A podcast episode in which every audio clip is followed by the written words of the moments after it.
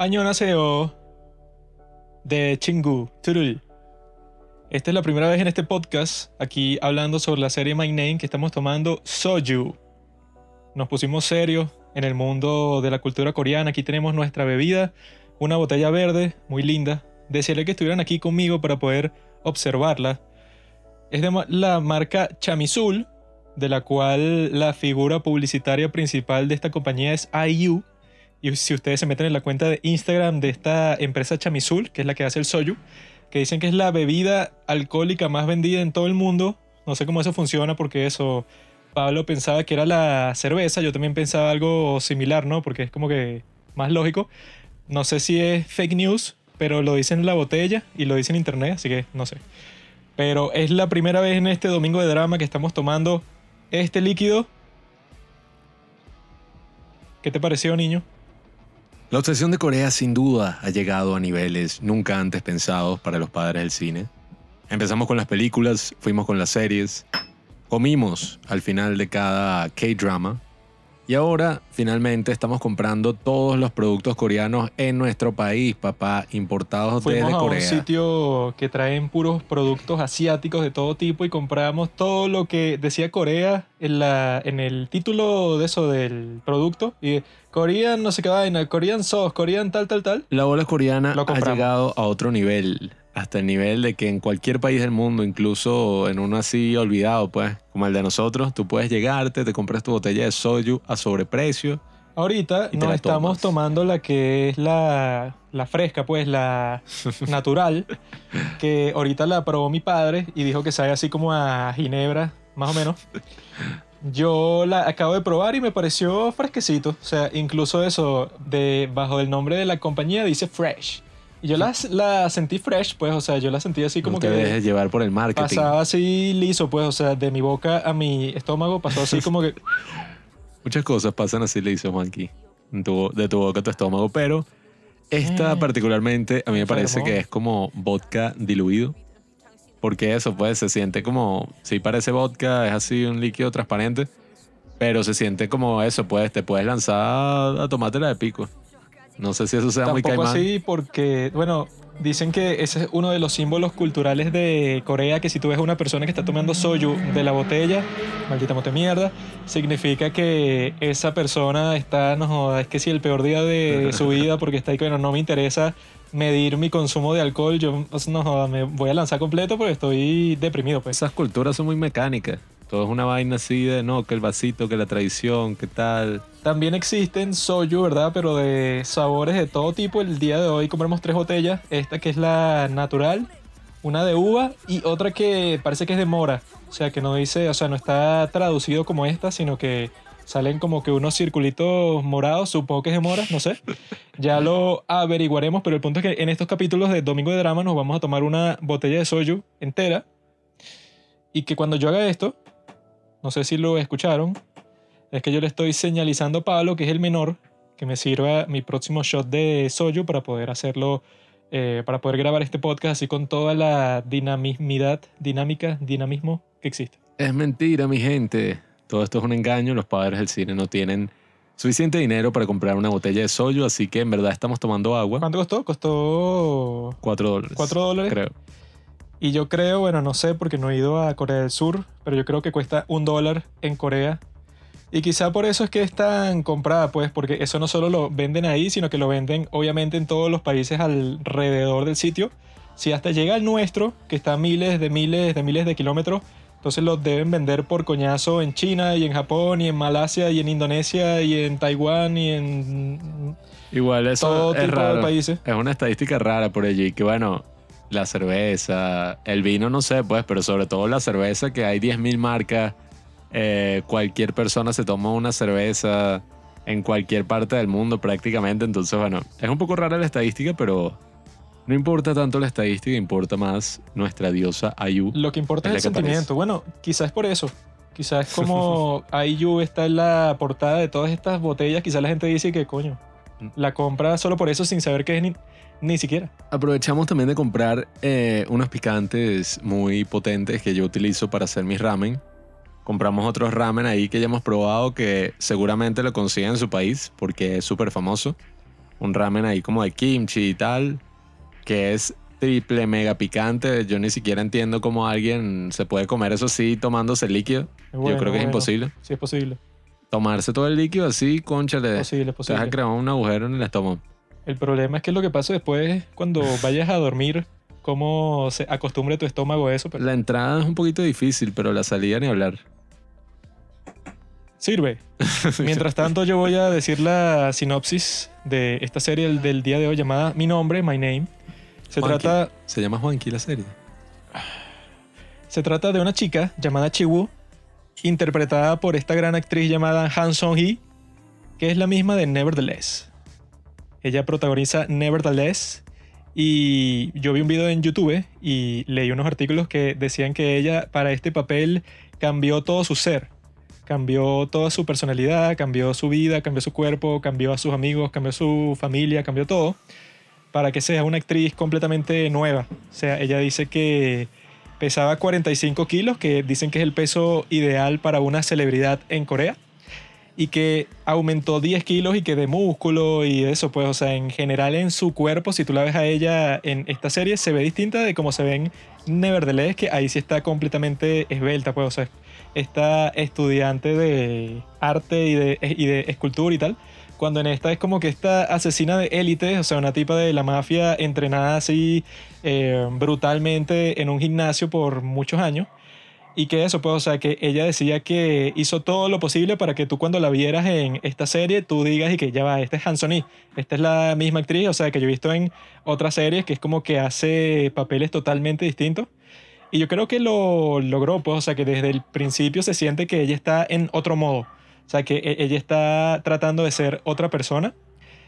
Eh, incluso eso, pues el creador de la serie, el director, escritor, dije que no, bueno, esta es la serie de ella, de Hansoni, porque eso, todo lo que pasa, o sea, todo el proceso fue influenciado por ella y sus capacidades como actriz, ¿no?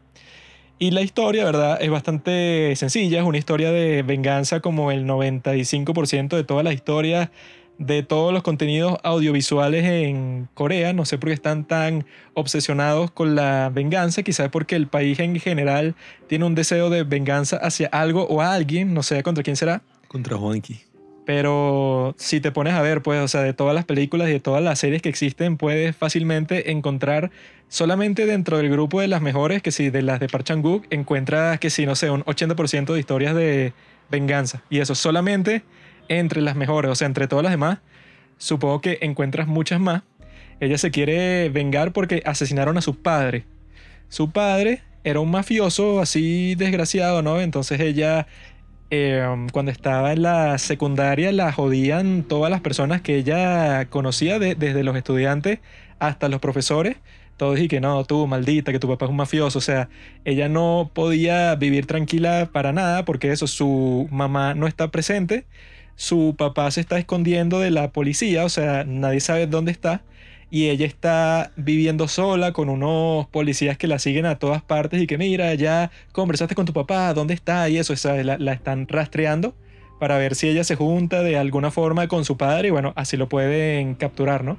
Y ella, bueno, la muestran así que cuando va para el colegio es un infierno porque literalmente todas las personas con las que se encuentra la quieren destruir, pues, y que mira, tú, maldita, mafiosa, asquerosa, todo el día, hasta que ella llega a un punto de eso, pues, que se harta de toda la situación, se va para su apartamento y le dice a su padre, o sea, le manda así como que un último mensaje y que, y que no, y que tú para mí estás muerto y tal, o sea, ya la tipa se cansó de estar esperando a su padre por tanto tiempo y que él esté ignorando, pero en realidad era porque si le mandaba cualquier mensaje o tenía cualquier contacto con ella, bueno, eso iba a hacer que lo atrapara, ¿no? Pero cuando este tipo ve que su hija ya como que quiere cortar contacto con él para siempre, el tipo dice que, ah, bueno, entonces la voy a ir a visitar en persona, así eso sea un riesgo y yo sé que están vigilando la casa y todo, yo lo voy a hacer de todas formas porque parece que mi hija, bueno, está en crisis, o sea que él nunca se había puesto como que a revisar su teléfono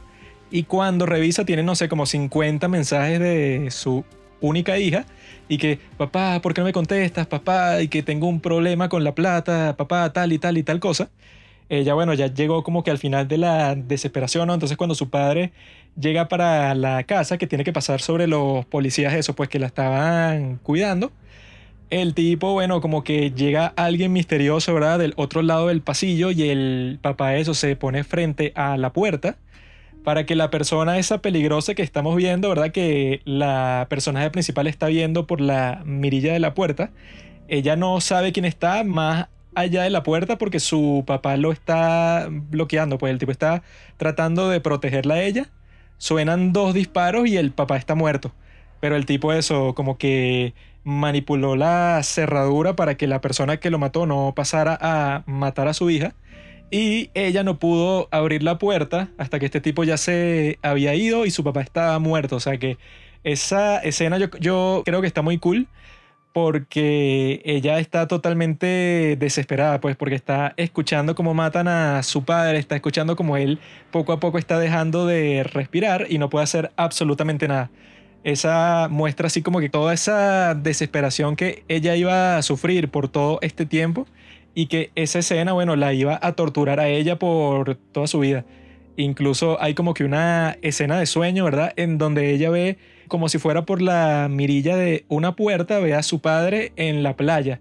Entonces es como que la combinación de los recuerdos así, de que su mejor recuerdo con su padre eran los dos así, eh, como que totalmente libre de preocupaciones en la playa.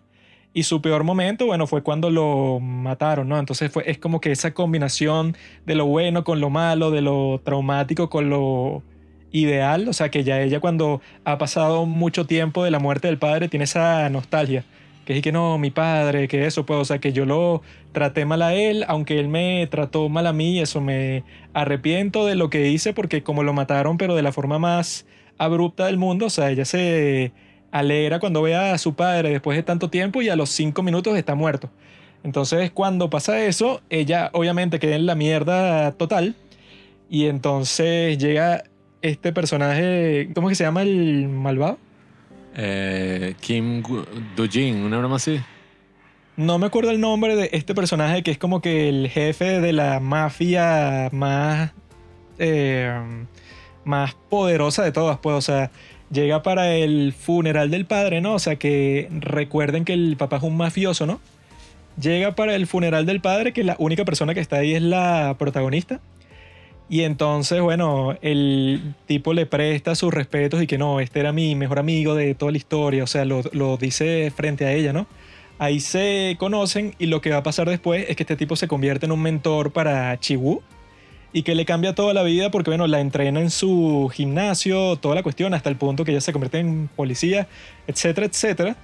Pero básicamente de eso se trata esta serie, pues, o sea, de que Chiwu toda su vida, ella dice después que ella dejó toda su vida atrás para perseguir eso al asesino de su padre. Ella quiere encontrarlo, matarlo, vengarse y para eso, bueno, abandonó toda otra posibilidad de cualquier cosa que ella pudiera hacer con su vida, dedicar todo pues a convertirte una, convertirse en una asesina de élite, eso, la tipa más salvaje y más habilidosa en cuanto a la violencia, pues, o sea, que exista, para que cuando se encuentre con el asesino de su padre, que es esta figura misteriosa durante toda la serie, aniquilarlo, pues. Entonces, toda la serie es como que eso, pues, y que ella preparándose para ver si es capaz de matar, para ver si es capaz de cambiar su vida completamente de esa niña, pues, o sea, de secundaria, totalmente inocente, que ella nunca se había enterado que su padre estaba metido en esos negocios sucios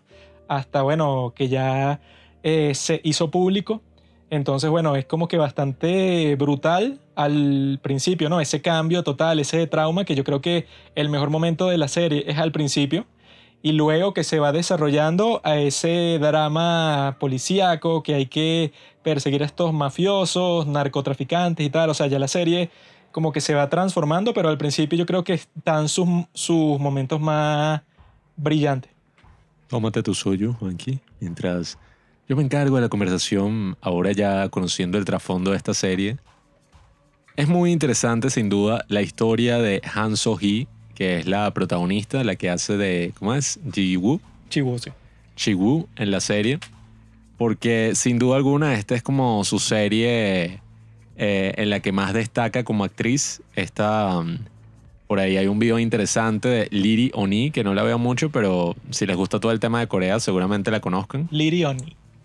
Eh, una coreana argentina muy eh, informativa que ha sacado algunas biografías que sí, bueno, sacó hace poco una de Han So-hee y ahí te cuentan como, ajá, esta actriz que ahorita es que está en verdad despegando, llegó a Corea, bueno, llegó a Seúl más bien, llegó a la capital que sí, no sé, a sus 17 años, queriendo volverse actriz, con una vida familiar ahí un poco difícil. Y nada, apareciendo que sí en propagandas, en comerciales desde el año 2016. eh, pudo actuar en algunas series y poco a poco ha ido avanzando hasta que llegó a, bueno, a protagonizar Nevertheless en el 2021.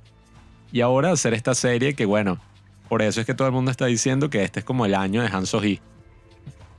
Que literalmente este año fue que fue el gran debut actoral porque ella como que ya había aparecido en otras series. Ya está volviéndose como una estrella en Corea. Eh, eh, bueno, internacionalmente para todos los que amamos los K-dramas y las películas coreanas.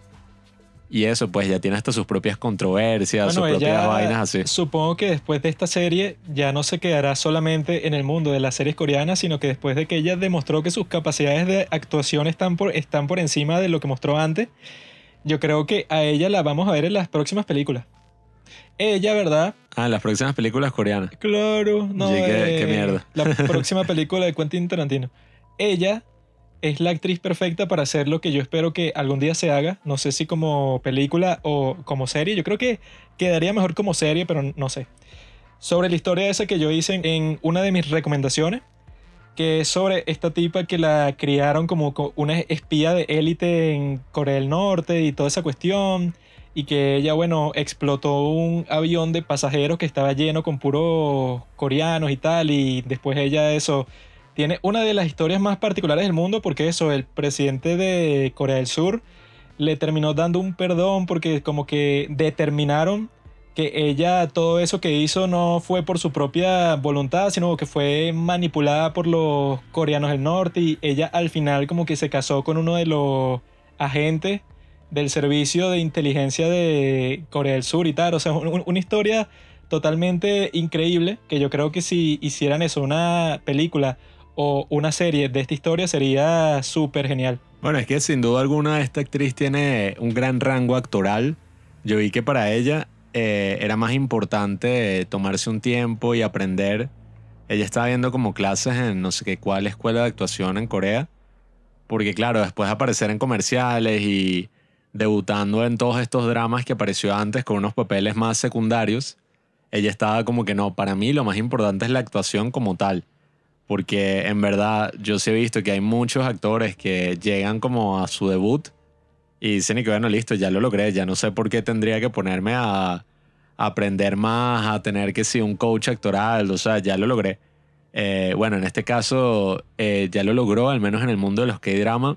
Por ahí vi otros ejemplos que obviamente ya son muchísimo más exagerados, como el caso de Leonardo DiCaprio, que vi que él hasta el día de hoy eh, sigue teniendo su coach actoral para cada papel, sigue practicando, el tipo le da consejos, hacen como varias propuestas. Y él dice que, bueno, eh, eso se lo preguntaban, como que, ajá, pero tú ya ganaste el Oscar. Hay actores que los nominan una vez y dicen, bueno, listo, ya soy el mejor actor del mundo.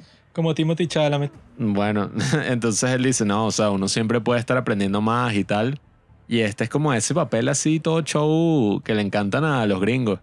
Esos papeles así del método, de los actores de método y que, ay, el pianista. Ganó Bale. o perdió un montón de kilos y Sí. que eso hizo todas las cosas que tiene que hacer su personaje en la serie, pero las hizo en la vida real para saber qué se sienten. Sí, o sea, en este caso creo que tampoco, creo que no utilizó dobles, no sé. Algo así había leído yo y también vi como que no, ella eh, era muy demandante el rodaje, que si se enfermó tenía un pocotón de golpes, moretones, morados. Era como difícil de grabar porque bueno, en sí la serie sí, eh, sobre todo al principio, se basa en la fuerza física de la protagonista, pues como que mira, ella perdió a alguien muy querido y para vengarse se tiene que convertir, bueno, en alguien capaz de matar a una persona. Y para eso, bueno, va a tener este montaje de entrenamiento así donde nada, o sea, uno ve como la persona llegó así toda inocente y de repente se va volviendo más sanguinaria. Y nada, o sea, va entrenando, entrenando, esa es como gran parte de la serie. Pero en sí, en general, yo creo que esta serie es más como... eh, bueno, esta será una referencia un poco extraña, pero si vieron la de eh, Record of Youth, Record of Youth, que es con Park Bo-gum, ahí te muestra más o menos cómo es el avance y el auge pues actoral de este tipo, de este personaje ficticio, que a la vez está basado en el actor. Y ahí él hace como que un drama que es como que, ah, mira, actuó en este drama y fue guau, o sea, el bicho, mira, y que Gateway. O sea, un drama así sencillito, que el bicho, bueno, actuó súper bien en su papel y la gente hablando como de eso. Creo que este es un drama de ese estilo, pues es un drama de ocho episodios, cada episodio dura la mitad de lo que duraría un episodio normal de un K-drama. Y por esa razón es más como, coño, un drama más para ver y que, coño, mira, esta actriz puede actuar bien. O sea, esta actriz puede hacer este tipo de papeles, tiene una historia entretenida, o sea, que pasa súper rápido, pero no va más allá de ahí, ¿sabes? Es como un drama ahí, coño, interesante que tú ves así en su momento, pero no es como tú dirías y que no, o sea, esos personajes, la historia. Bueno, es que en sí yo creo que pudo haber sido una película. O sea, que si tú la pones en dos horas, o sea, eres capaz de hacer una historia parecida que te muestre el origen, entrenamiento, cómo es que llega a darse cuenta de quién fue el asesino de su padre. Que, spoiler alert, yo lo predije todo porque soy un genio. Porque lo que sucede es que al final, bueno, yo creo que es bastante predecible. O sea, yo creo que esa es la falla principal de la serie. Porque como en el capítulo 4 o 5 te muestran y que no, el que puede ser es este otro tipo es comisario de policía, pero parece que ella vio que este tipo estaba en la escena del crimen, o sea, en el pasillo de su casa. La protagonista lo vio ahí, entonces ella piensa que, que, bueno, tuvo que haber sido él y tal. Ella tiene esa sospecha, pero ya casi que la tiene completamente concluida, pues, o sea, no necesita que si más evidencia ni nada.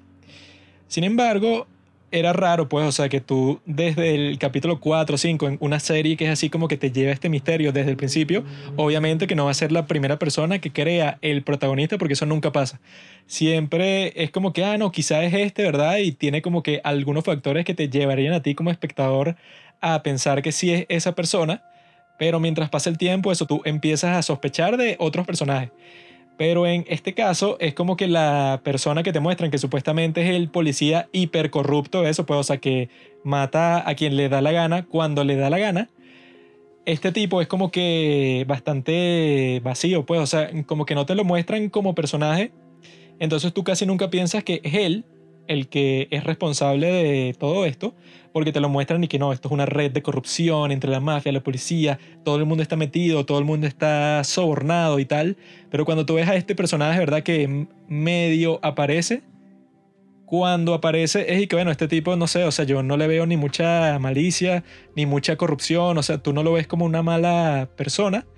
Y eso como dos, tres capítulos de después se revela que él no hizo nada, sino que fue, ajá, que ya me acordé del nombre Choi Mujin. Ajá. Fue Choi Mujin el que mató al padre de la protagonista. Y Choi Mujin es el tipo que la entrenó desde el primer día, la que la buscó, pues, o sea, la que le dijo y que bueno, yo, si quieres, te puedo dar el entrenamiento que tú estás buscando. Incluso conversó con ella y que la venganza es una cosa muy complicada. ¿Estás segura de que te quieres vengar de, de lo que le pasó a tu padre? O sea, el tipo fue, como dicen, pues un cara dura completamente desde el principio actuando así y que no, bueno, vamos a investigar quién fue el que mató a tu padre. O sea, yo te voy a meter a ti de infiltrada en la policía, eso, te cambié la identidad, tienes nuevo nombre, nuevos antecedentes, nuevo todo, específicamente para que tú busques quién fue el que mató a su padre cuando desde el principio fue él. Sí, o sea, el tipo le engañó hasta el punto de que Eric que, eh, no, bueno, vas a poner todo el rumbo de tu vida, hacerme un favor a mí y pensar que, bueno, tú estás vengando la muerte de tu padre, tal, cuando en verdad a la larga lo que vas a lograr es matar a un tipo ahí, un, no sé, el jefe de la broma antinarcóticos que me cae mal. Bueno, es que ella llega a un punto que se da cuenta de que ella todo este tiempo ha sido el títere más patético de la historia, porque el tipo eso que te está controlando así, eso que tú incluso ni siquiera estabas actuando así, eso pues, no sé, porque eh, como que, no, bueno, yo lo ayudo a él porque él me ayudó a mí así como que de una forma bastante utilitaria, sino que ella ya a un punto era, era completamente fiel, o sea, era como su padre. así, así. Que, que no, cualquier cosa que él me diga, yo la hago y yo estoy pendiente de que no lo atrape la policía, yo le doy todas las informaciones que tenga, yo me desespero, pues, o sea, así la situación sea como que lo más peligroso del mundo para mí, que yo esté a punto de, de que me descubran, pues, o sea, que yo soy una tipa de, la mafia infiltrada aquí. Yo de todas formas voy a proteger a este tipo con todo porque ella pensaba que este tipo era eso, el reemplazo de su padre. Claro, es que el tipo se había convertido casi que en una figura paterna para ella. Y nada, igual de todas formas suena como que, wow, qué locura, no lo creo.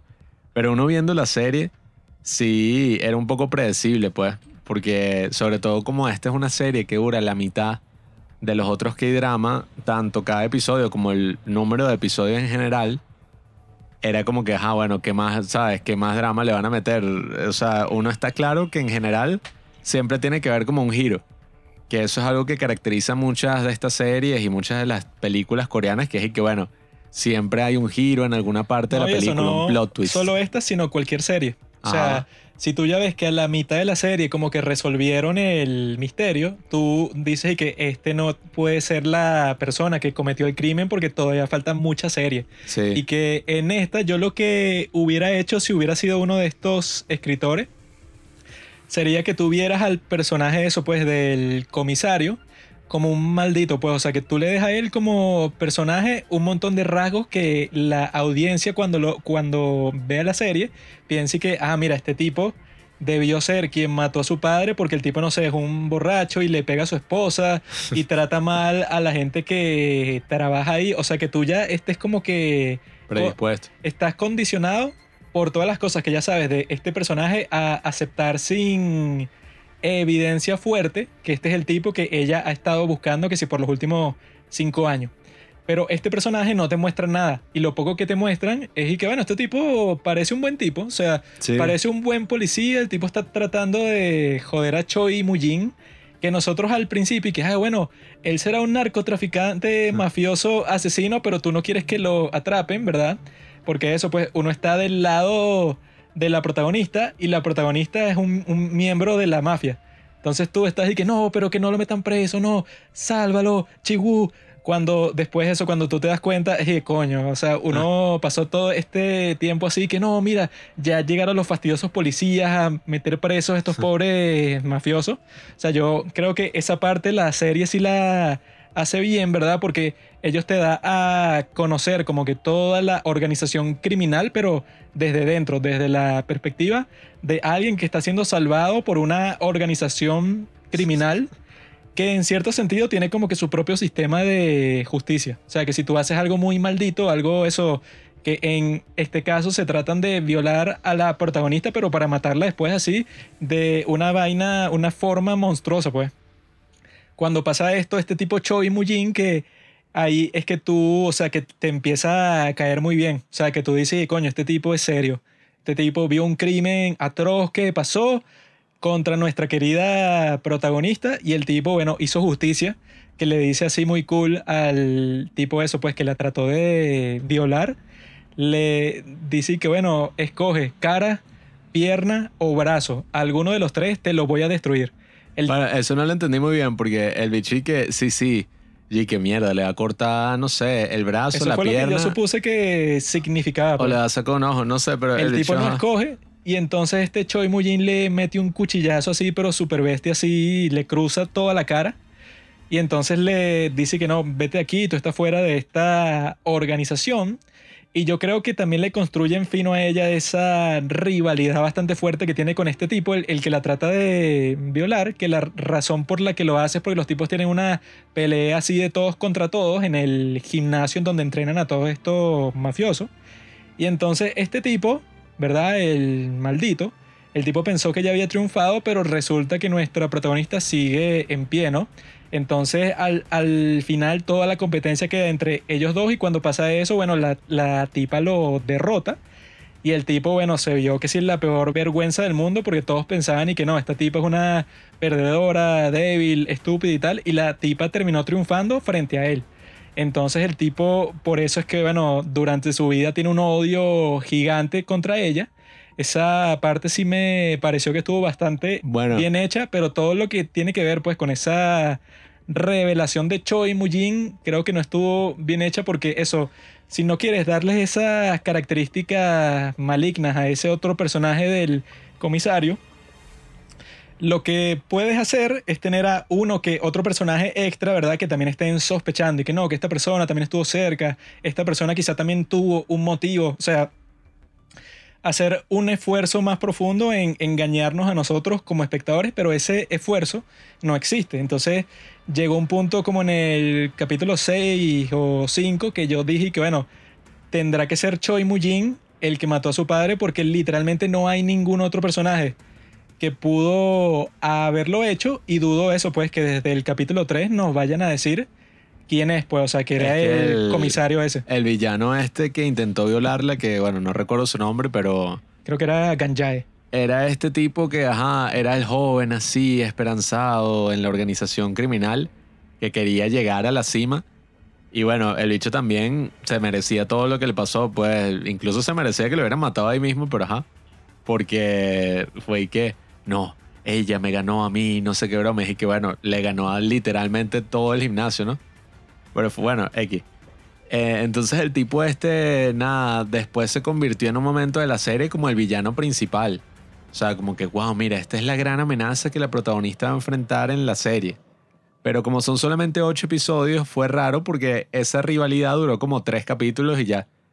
Entonces, claro, ya cuando a este tipo, de nuevo, spoiler alert, lo No, matan. La actuación de ese tipo fue medio cringe. Sí, bueno, el tipo también actuaba como un desquiciado ahí que vendía una droga como negra, entonces tenía los dientes Porque negros y vaina. Parece que lo que le dijeron, o sea, la, direc- la dirección de actuación fue que, mira, tú vas a actuar exactamente igual al guasón de Jared Leto en Suicide Squad, que el tipo es como un gángster y cualquier cosa que pasa se pone a reírse como un desquiciado. Era. Como que si eso te hace ver más loco y más malo, pero en realidad es, es cringe cuando pasa una y una y otra vez que el tipo se está riendo sin ninguna razón, que si en 10.000 escenas distintas. Era un poco raro porque la serie tomó un cambio gigantesco de tono cuando Gang Jae se vuelve el villano.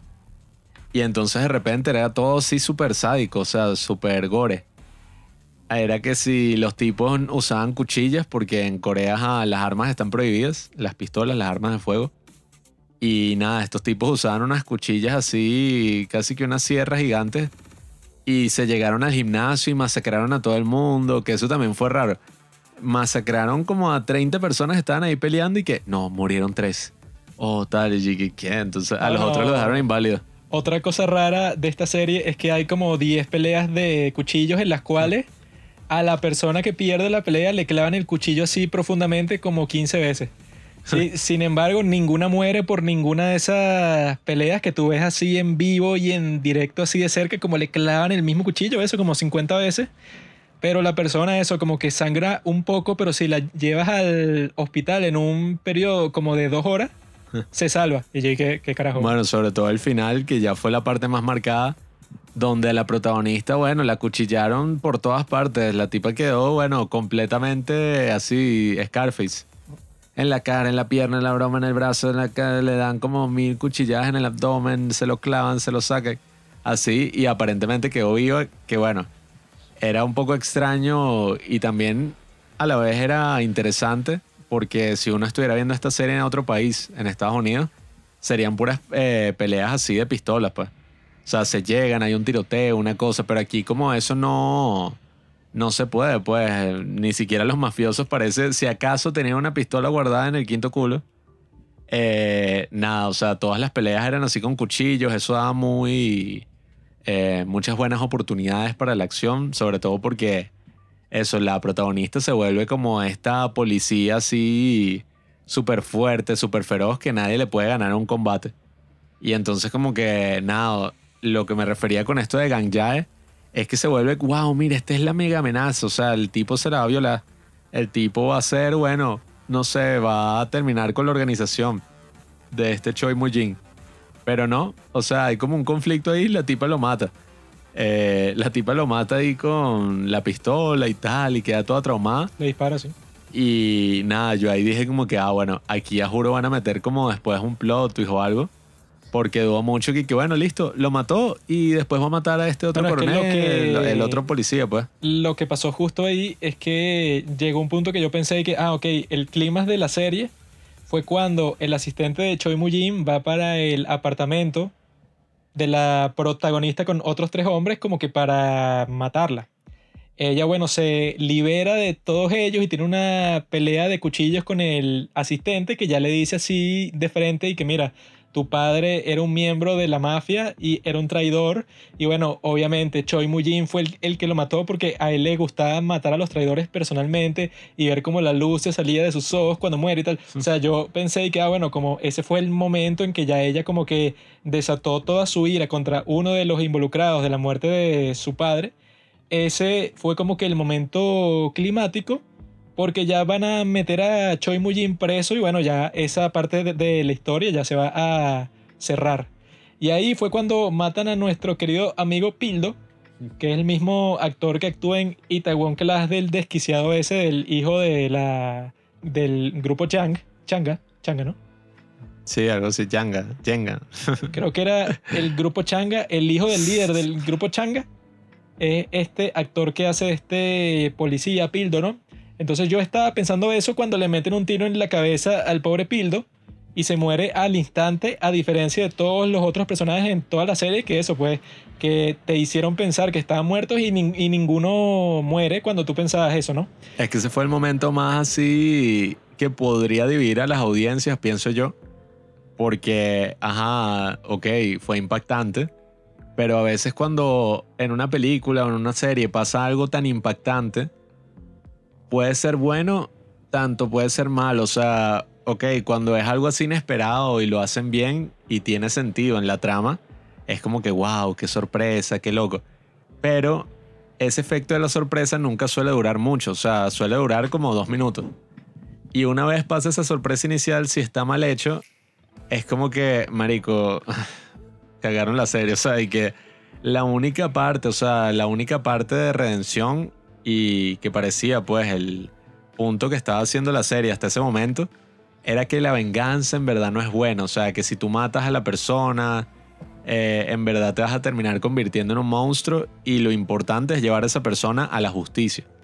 Y entonces por eso es que la justicia era importante. Y eso me- incluso me hubiera parecido más interesante como que, wow, mira, o sea, la tipa se va a entregar y va a hacerse un juicio y se va a ver que este tipo es el verdadero malandro. Pensé que para su personaje estaba cool que ella por fin se deshizo eso de esa personalidad que ella tenía completamente seria, eso de que yo no me quiero relacionar con nadie porque yo tengo solo una misión en mi vida que es matar a este tipo que no sé quién es y tal. Cuando ella tiene sexo con Pildo, que fue una escena muy buena, Sí, estuvimos a punto de verle los senos a Hansoni, que es una mujer eh, hermosa. La escena duró como 30 segundos si acaso. Casi, casi, casi vemos la mercancía. Pero fue, o sea, en Nevertheless las escenas eran como más, o sea, al menos duraba más. Y eso, y yo me acuerdo antes de ver esta serie que, no, la controversia en Corea, la agencia de Han So-hee tuvo que comentar al respecto porque mucha gente decía, la actriz estuvo de acuerdo con esa escena de que la grabaran casi desnuda, qué escándalo. Y yo que, coño, ¿cómo será esa escena? Yo me imaginé en mi cabeza allí que el último tango en París, o sea, una vaina que tú dices, mierda, se la violaron, qué horrible. En tu cabeza de sádico. No, pero tú terminas viendo la serie y es y que bueno, Fue una escena de sexo común y corriente ahí, ajá, de buena. 30 segundos. Casi nos muestran las tetas. Ahí, ¿verdad? Yo lo que pensé es que, coño, por fin esta tipa, que su vida ha sido una mierda por los últimos años, al fin ella encontró un tipo que la quiere de verdad, que este tipo Pildo la quería de verdad sí o sí, porque el tipo eso pues estuvo, o sea, dejó a un lado su labor como policía para salvarla a ella personalmente como cinco veces. Y que eso, ella casi que no, no le mostraba ninguna reciprocidad, pero el tipo eso como que quería seguir conociéndola, ayudarla, protegerla, etc. Hasta que bueno, eso, tienen sexo y tú piensas y de coño, esta tipa por fin descubrió algo nuevo en su vida, o sea, ella ahora está con Pildo como que ella ahora tiene esperanza de que su vida puede ser algo distinto que, que, bueno, matar, venganza, mafia. O sea, ella ya va a pasar a una etapa totalmente distinta y va a tener este tipo a su lado, ¿no? Que yo creo que eso hubiera sido mucho más interesante como personaje que lo que pasa después, que es que matan a Pildo y ya. O sea, que yo lo que hubiera hecho ahí es que Pildo le hacen una especie de atentado y el tipo queda, no sé, inválido, ¿verdad? Y cuando ella termina toda su venganza, coño, le queda Pildo para el resto de su vida, coño, eso, para cuidarlo, para estar con él, para ellos eso, por lo menos tener a alguien, pues. Pero esta serie tiene que ser el final más anticlimático de toda la historia, porque bueno, ella cumple su venganza, mata a todo el mundo, etc. Y cuando se termina, ella sale no sé cuánto tiempo después, eso como que viendo eso, pues a su, a la familia de Pildo, así eso pues en su cementerio todo raro, eso que yo nunca lo había visto antes, que es así como que un mausoleo con una puertica en donde tú pones la ceniza de la persona. Ahí ella está viendo, ¿verdad? A Pildo, que está en el mismo sitio en donde estaba la hermana de Pildo, que la mataron, ¿no? Ella está eso pues con el pelo pintado de otro color. Y está como que viendo eso así y cierra las puertas de ese pequeño mausoleo y se va y fin. Y no hay ningún voiceover, no hay nada que te explique que, ah, pero ¿qué fue de ella? Después de esta experiencia, porque yo lo que estaba pensando eso cuando ella ya mata a todo el mundo, a Choi Mujin, eso que esa escena en cuanto a acción, ajá, estuvo chévere verla, pero yo ahí lo que me estaba preguntando es que bueno, ella ya al final, sí, bueno, obviamente que va a cumplir su cometido porque por lo menos algo tiene que cumplir. Cuando pase eso, pues cuando ya acabe con todos los malditos, ¿verdad? De la mafia esta, ella qué va a hacer? Se suicidará porque ya no le queda vida, pues ella ya le está buscando a la policía por eso que hizo eso, pues que eh, destruyó evidencia entre otros crímenes, eso, que ya se van a dar cuenta que la tipa era una infiltrada, ¿no? Ya cuando ella sale de ahí, tú como espectador, tú piensas y que bueno, a ti no te queda más nada por lo que vivir, suicídate. Eso era lo que yo estaba pensando, sobre todo porque ella salió del hotel como con 15 puñaladas encima.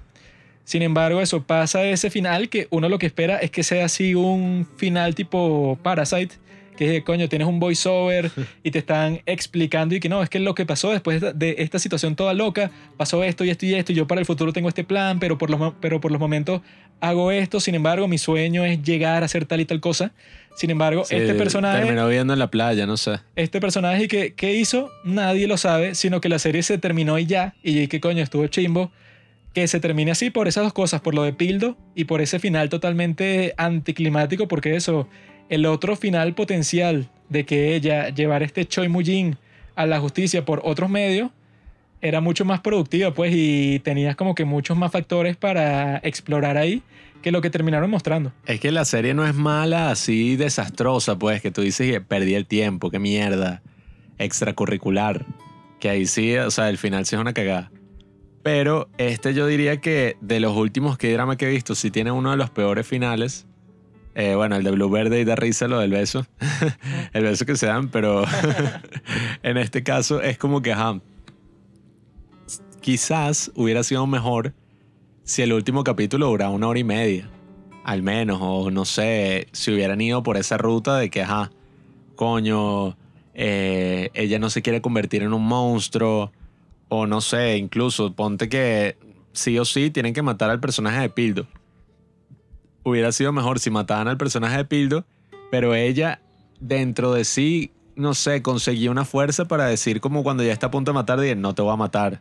Y que ya tengo todas las pruebas en tu contra, no sé qué vaina. Una verga así loca, como y que no, por la memoria de Pildo, qué sé yo, o sea, que si hubiera llegado el coronel, eh, no sé por qué digo el coronel, el jefe de la policía antinarcótico, el comisario, o sea, que hubiera pasado algo así, oye, le hubiera dado más dinamismo al drama, porque se acaba y uno termina con una sensación de vacío que dice que, ¿qué o sea, ah, o sea, entonces literal es la historia más sencilla del mundo una tipa que le matan al papá, lo venga y listo, pues fin. Es que lo raro es que el tono del drama desde el principio es como de redención, o sea, de que ella a través de esta experiencia de convertirse en policía va a encontrar algún significado a su vida porque ella se da cuenta que su papá también era policía, cuando ella pensó durante todo este tiempo que su padre era un mafioso. Pero ella se da cuenta que su papá era un policía infiltrado en la mafia y por eso lo mató Choi Mujin. Ah, bueno, perdón. Y en e- eso también de la mafia yo no entendí muy bien. Porque yo y que si tú eres policía encubierto, al menos tu familia, ¿no? Tiene algún tipo de protección. O sea, sobre todo si solo tienes una hija única y ya, coño, la policía debería meterle una No, vaina de testigos, todo algo ese así. show del programa de protección de testigos. Exacto. Que es y que, bueno, obviamente, si a ti te está buscando la mafia para matarte,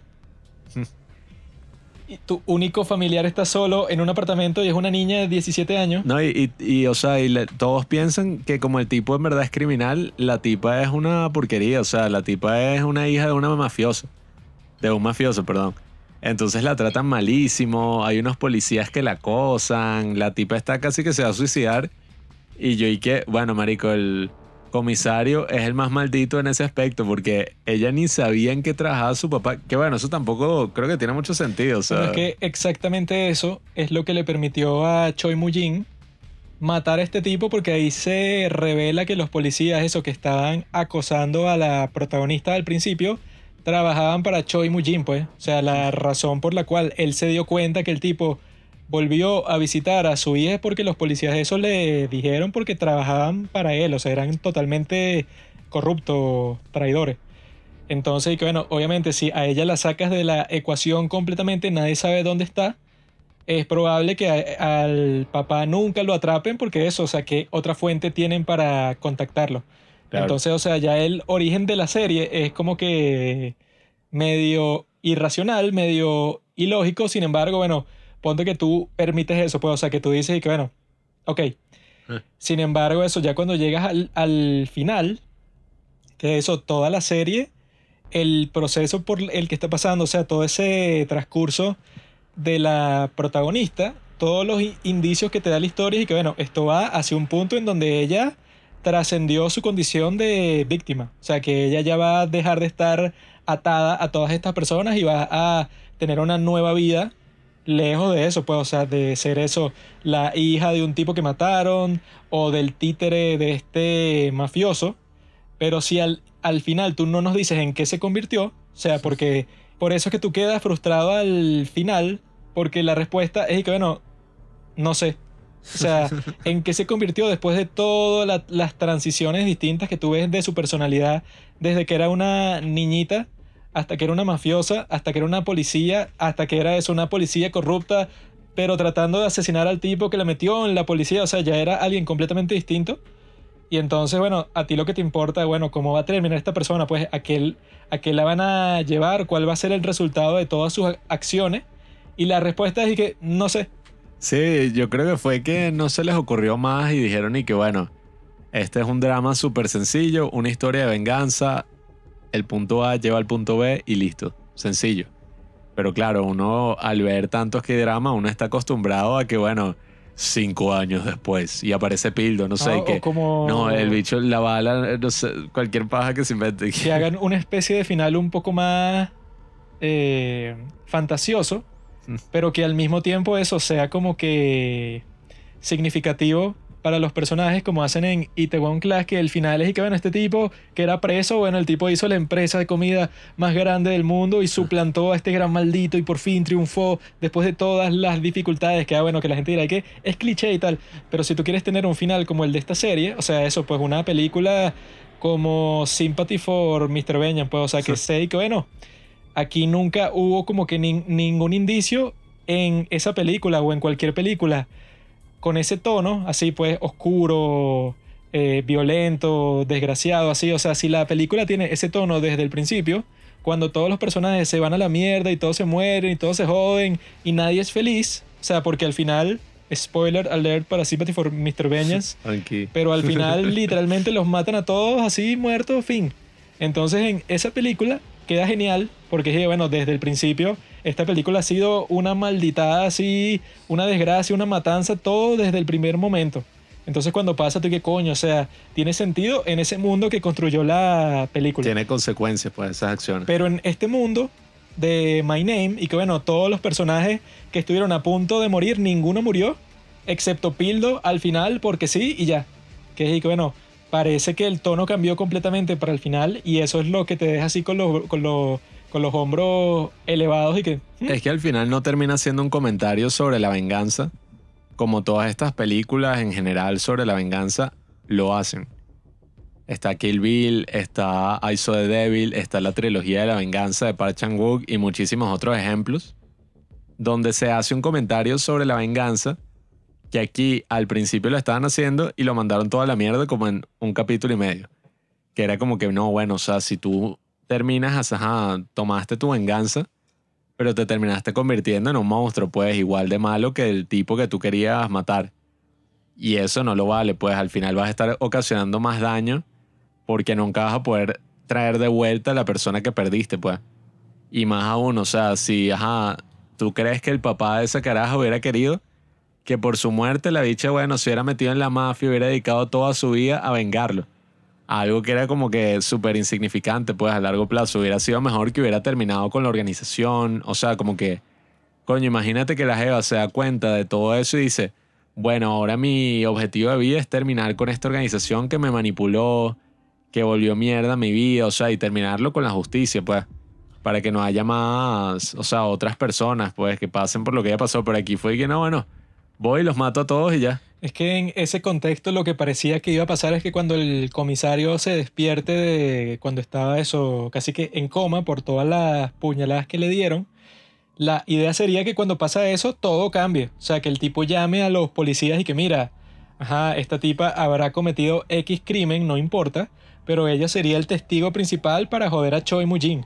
Así que literalmente suspendan todo lo que están haciendo protejan con todo lo que tienen, o sea que si con todo el personal a esta mujer y a Pildo, porque los tipos están en peligro mortal porque son los que, los que quedan, ¿ves? O sea que tienen como que la influencia para destruir pues a la organización mafiosa esta. Eso es lo que tuvo que haber pasado, pues, y que coño, tu papá era policía, tú te acabas de dar cuenta de eso. El tipo, el comisario, que es el que tiene todo el poder, puede echar los crímenes que tú has cometido, eso cuando no sabías eh, por qué lo estabas haciendo, que estabas actuando como un títere. Este comisario tiene el poder para todos esos crímenes que te pueden joder la vida, borrarlos, ¿verdad? Y que ya tú tengas una experiencia completamente distinta con este tipo Pildo. O sea, eso todo estaba, al parecer, estructurado para eso. Pero no sé qué les pasó a estos tipos al final, que fue que no, bueno, no, no me importa como que la progresión normal de la serie, sino que de repente mato a Pildo y entonces ya todo se va a la mierda Se le literalmente cayó la pero bola. por completo. Y es chimbo, o sea, porque no es como otra serie que ponte que hasta el momento era una porquería y cuando pasa eso tú dices que, ah, bueno, no importa porque de todas formas ya estaba como que terrible, pues, o sea, ya no existía como que ninguna narrativa con un potencial interesante en toda la serie. Ese no es el caso en esta, sino que esta, hasta el momento que pasa eso, estaba súper chévere, pues, o sea, las escenas de acción, o sea, estaban llenas de tensión, todo estaba bastante bien hecho en ese sentido, sobre todo al principio, pues, o sea, con ese origen que tiene. Luego, esa escena que mencioné que me gustó mucho, pues, o sea, cuando ella se ve a su padre en la playa a, a través de la mirilla de la puerta de su apartamento, o sea, ese tipo de cosas, o sea, que te muestran características de este personaje desde una perspectiva eso totalmente cinematográfica porque es desde su sueño que es algo que tú nunca ves que ella lo expresa porque ella su personalidad se vuelve como que totalmente introvertida cuando le pasa todo eso y no habla con nadie, no confía en nadie. Entonces sí te dan ese tipo de desarrollo de personaje con ella que tú piensas y que bueno, ella cuando se da cuenta de ese hecho clave, que tu papá era policía y no era mafioso, eso tuvo que haber cambiado toda la serie y no lo hizo pues. O sea, todo se fue por el mismo curso del principio que era de venganza total y muerte y matanza y ya. Por eso es que yo creo que esta serie es un tipo particular de decepción. O sea, no es decepción de que, de que tú dices que, que no, bueno, toda la serie es mala y yo perdí mi tiempo. Eso es lo que va a decir en el póster, un tipo particular de decepción. Sí, o sea, que es que tú tenías esperanzas y coño, el final puede ser una cuestión súper interesante y termina siendo una cuestión súper estándar, pero estándar, eso, no coreano, porque el estándar coreano suele ser bastante bueno, sino estándar terrible, pues. Claro, chimbo. es que te deja como vacío. Es como un sentimiento parecido cuando la serie que continuará. Y no continúa. Solo que en este caso es y que, bueno, literalmente, pues no. Ni siquiera lo dejaron en continuación. Creo que ni los mismos tú le preguntas al escritor y digas, ay, ¿qué, ¿qué pasó? O sea, ¿qué? O sea, ¿qué es de la vida de esta tipa ahorita? No sé, o sea, no tengo ni idea porque eso, o sea, yo ni siquiera me imagino qué coño habrá pasado después de que la tipa mató como a 15 personas en ese hotel.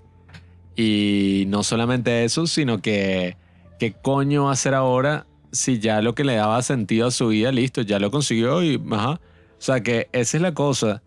Quizás ese es el precio que pagaron porque la serie fuera más corta. No sé. Eh, aunque igual yo creo que con el tiempo que tenían podían haber resuelto algo bueno en ese último capítulo y tal.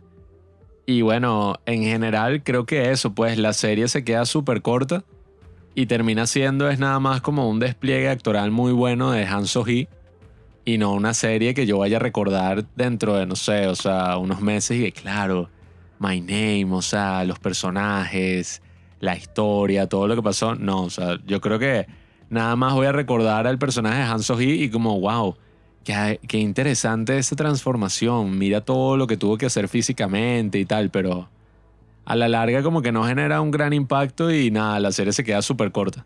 Sí, yo pienso que para concluir eso, la actuación de Hanson y bueno, sí, en toda la serie ella hace un muy buen trabajo porque ese personaje seguramente era bastante complejo.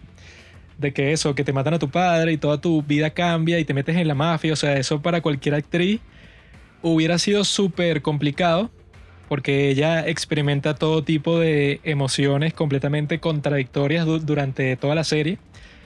Sobre todo cuando eso, cuando ella se abre emocionalmente frente a Pildo.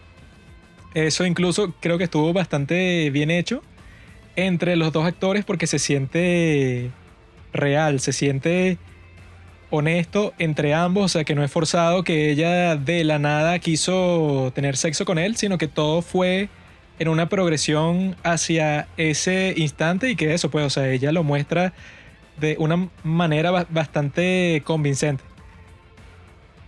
Y que, ok, muy bien por ella, por toda la cuestión, felicitaciones por eso en particular. Pero lo que le quita como que la verdadera potencia que pudo haber tenido fue eso, pues. Que al final mandaron a la serie a la basura. Que bueno, obviamente Game of Thrones tuvo un efecto parecido, pero una escala 10.000 veces mayor.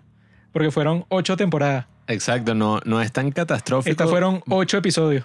Sí, porque no es que estás, ¿sabes? Y que invertí mi tiempo en esta Sí, mierda. o sea, la vimos como en 4 o 5 días. Si Sí. no me gustó cómo terminó, bueno, X, porque de todas formas disfruté sobre todo el principio cuando te están mostrando cómo ella llega a ese punto, ¿no? Que está buscando al tipo que mató a su padre.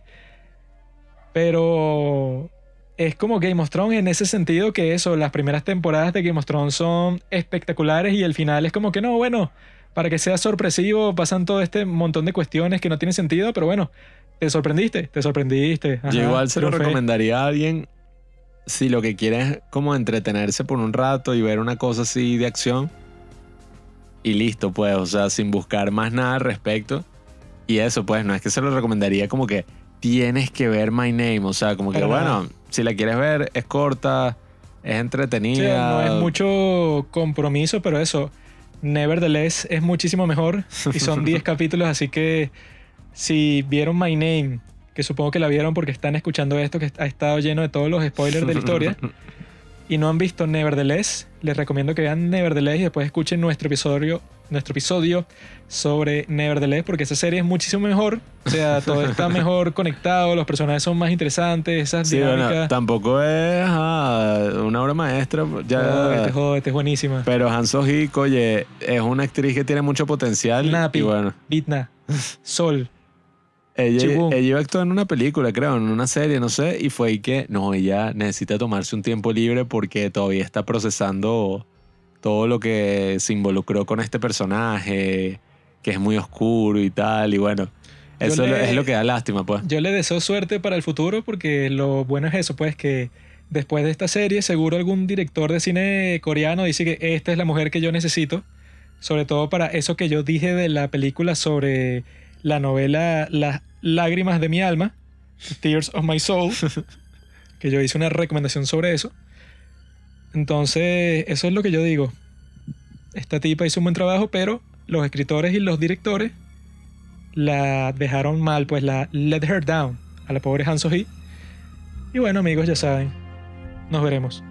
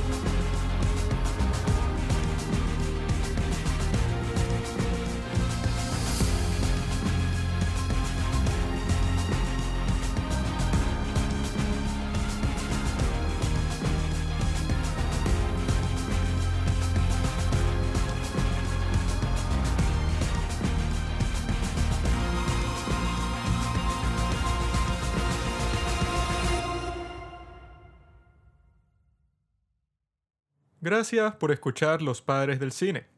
Síguenos en Instagram en arroba los padres del cine para enterarte de los nuevos capítulos que iremos publicando. Si nos escuchas por Apple Podcasts, déjanos una reseña. Si no, disfruta escuchándonos en todas las aplicaciones por las que puedas descargar podcast.